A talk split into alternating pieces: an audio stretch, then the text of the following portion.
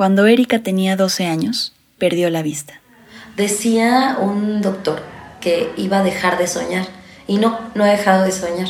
También dijo que no iba a soñar a colores y sí sueño a colores. Eh, creo que en las noches, por eso yo digo que en las noches sí veo, porque en mis sueños sí veo. Eh, a veces me pasa que sueño a través de una cámara. Eh, por ejemplo, sueño como que traigo una cámara y que yo estoy grabando y a través del lente veo todo lo que está alrededor. Veo colores, veo a las personas. Eso como, me acuerdo que de niña tenía una cosita roja que se llamaba el Viewmaster, ¿no? Y entonces veías a través de esos lentes como un estilo de binoculares y, ya veías así como todo alrededor. Y en mis sueños así me pasa.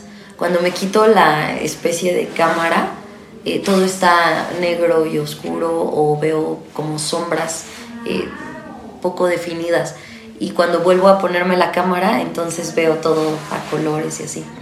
A veces también me pasa que sueño que tengo el bastón en la mano. Entonces, cuando voy caminando con el bastón, como que todo se va pintando alrededor. O sea, lo que toco existe. Y eso sí nos sucede a los ciegos. O sea, como que ahorita pues no hay nada alrededor, pero si yo me acerco y toco la mesa, entonces la mesa existe. Y en los sueños me pasa lo mismo. Eh, que cuando toca el bastón, eso eh, sí, e, existe, existe ese pedazo de piso, existe alrededor la, la, ciudad, el recorrido, el camino, un árbol tal vez con el que me topé. Y si suelto el bastón, todo se vuelve negro. El acto de percibir con la mirada es recibir el mundo de manera simultánea. Justo ahora, miro por la ventana de la habitación y el cielo, los edificios, la calle y el vidrio, estén cerca o estén lejos, existen a la vez. Erika cuenta que experimentar las realidades de la ceguera suele ser una experiencia consecutiva. Las cosas de la realidad existen en la medida en la que se interactúa con ellas. Erika Bernal es actriz y psicóloga y dirige la compañía de teatro ciego MX. En este episodio nos cuenta sobre Pieza en Proceso, una obra de teatro realizada en colaboración con Translímite Alternativa Escénica. Está dirigida por Mirna Moguel y cuenta con la participación, además de Erika, de Marco Antonio Martínez, Mari Carmen Graue y Alejandro Rojas.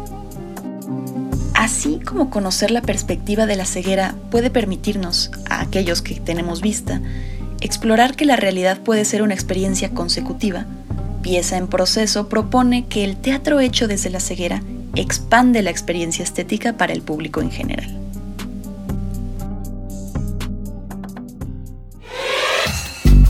Cultura UNAM presenta.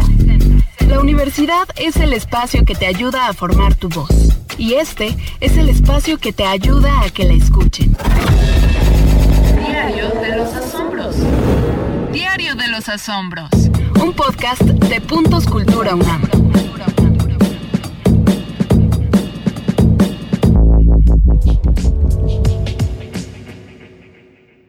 Primera llamada. Primera. Pues desde lo básico, ¿no? Lo, básico y lo más eh, absurdo, que es eh, las creencias populares, ¿no? Los ciegos eh, ven el aura, los ciegos son más sensibles, los ciegos son buenos, son muy buenas personas, em, los ciegos eh, tienen los sentidos más desarrollados, todos los demás, ¿no?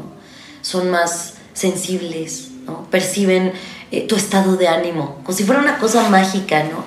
Nosotros tenemos un espectáculo de stand-up comedy que se llama Los ciegos también lloran, pero de risa. Y lo primero de lo que hablamos ahí es de las, lo que llamamos las preguntas pendejas, ¿no? Y son esto, ¿no? De, pero si puedes subir escaleras, si puedes subir escaleras eléctricas, este, o no, no, no, es que el perro te va, te va, te va a hacer que choques, ¿no? Y entonces le jalan el arnés o te levantan el bastón, así, no, no, no, que alza tu palito, yo te guío. Es como de, a ver, espérate, o sea, el bastón es una extensión de mi dedo índice. Si tú lo levantas, pues no, es como si no pudiera ver lo que hay enfrente de mí, ¿no? Me estás bloqueando. O, o esto de quererte ayudar sin que necesites ayuda. O hasta cosas mucho más... Eh, diría yo. Eh, eh, asfixiantes como la sobreprotección. O sea, ser una sociedad eh, sobreprotectora. Porque la, sobre, la sobreprotección no tiene que ver con que amas a una persona y la cuidas lo más que puedes, sino tiene que ver con que tú te sientes mucho más capaz que la persona que crees débil, ¿no? Más débil que tú. Entonces, tú eres el único que puede resolver, tú eres el único que puede hacer las cosas bien, tú eres el único que puede eh, ayudar ¿no? al otro.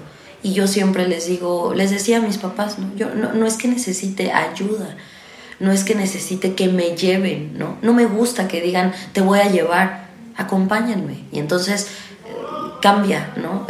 Cambia, cambia el cómo me siento yo y cambia el cómo se sienten ustedes, porque no es su, su obligación ir conmigo me están acompañando, porque me acompañarían aunque viera a un lugar al que es peligroso o no sé.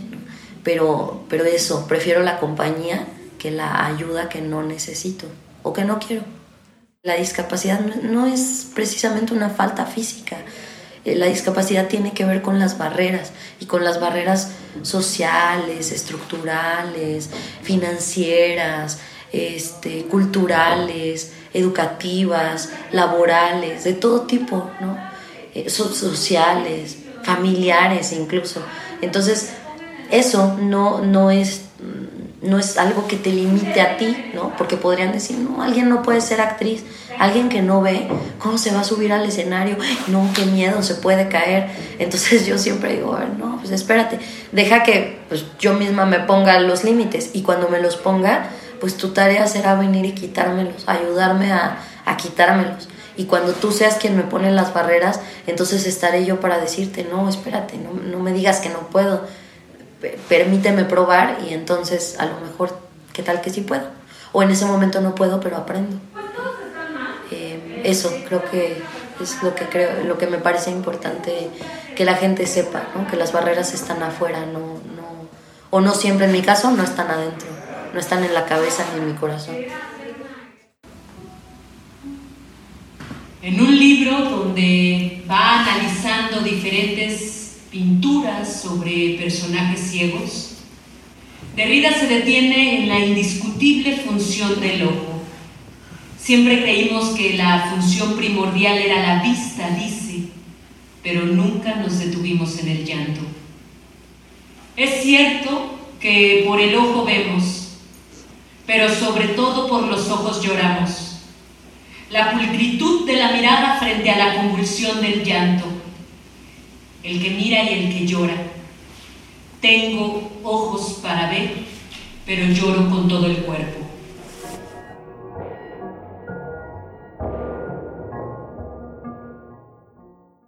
Nada más te encargo que des la segunda llamada. Segunda llamada, segunda. La experiencia inició desde que nos subimos al taxi todos.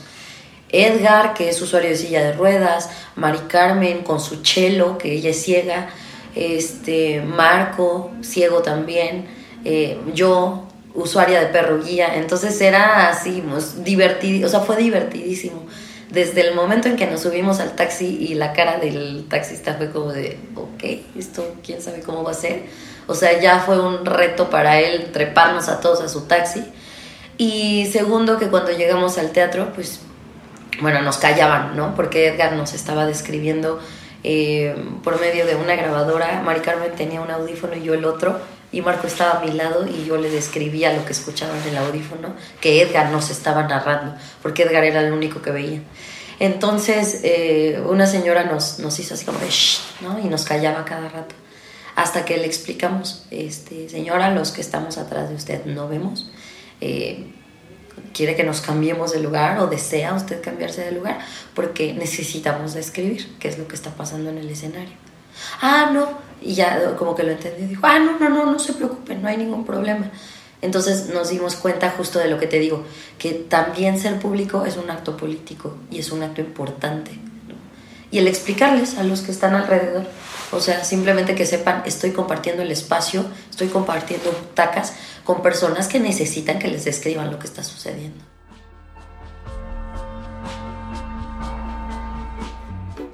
El cachorro se avienta hacia la pelota y juega con ella. El niño lo mira. El cachorro muerde la pelota, la sostiene en el hocico y camina. Se tropieza y tira la pelota. La toma en el hocico y con pequeños saltos avanza. El cachorro suelta la pelota junto al niño. El niño mira al cachorro y levanta los hombros. Numerosos contenidos audiovisuales suelen dirigirse al público ciego a través de la audiodescripción técnica y literal. Como cuenta Erika, cuando las compañías de teatro hacen algo para considerar la experiencia de la audiencia ciega, suelen describir la acción de un modo parecido a través de audífonos. Pero empieza en proceso, decidieron hacer algo distinto.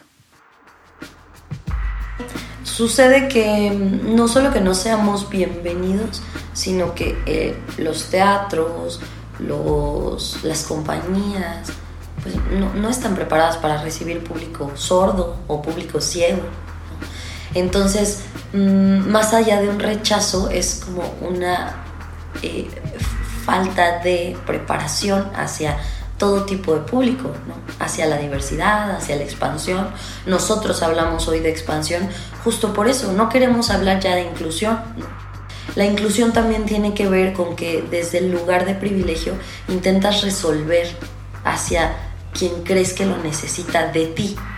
Entonces es una especie como de volvernos héroes o heroínas ¿no? para posibilitarle al otro lo que quién sabe si necesita. En cambio, la expansión tiene que ver más con que desde la creación abras las posibilidades hacia todo. Sin embargo, en el teatro, el teatro está vivo, entonces, y además eh, tiene, tiene mucho más profundidad en, en el discurso. La propuesta ahora es no, hagámoslo a micrófono abierto, porque tampoco tenemos por qué esconder que hay una necesidad y que esa necesidad siendo cubierta para el público ciego es un beneficio colateral para todo el público y se vuelve parte del discurso, parte de la poética de lo que estamos diciendo. Eh, hacia allá nos, nos movemos con esto de la expansión. Marco hace formas corporales que aunque incómodas son las que deben de ser, las que tienen que ser. Toca el suelo con dos extremidades de cabeza, con su hombro o torciendo su cuerpo para exprimir todo lo que trae por dentro. Con esa narración, Marco hace paradas de manos y posiciones corporales que demuestran fortaleza física, equilibrio y disciplina. Eso mientras habla de discapacidad visual. Y un público lo observa. Muchos sin duda no podrían seguirle el paso.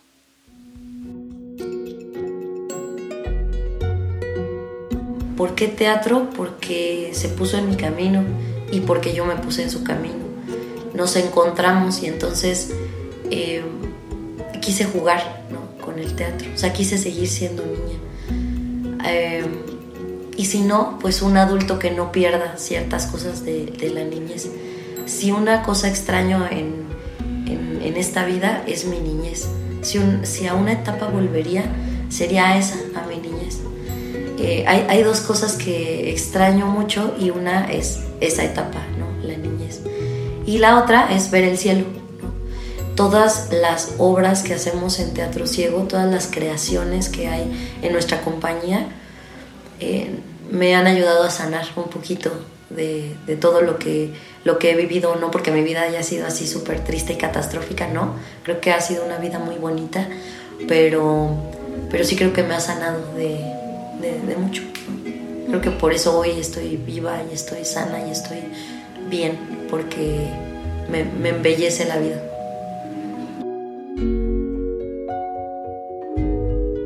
Tercera llamada, tercera, comenzamos.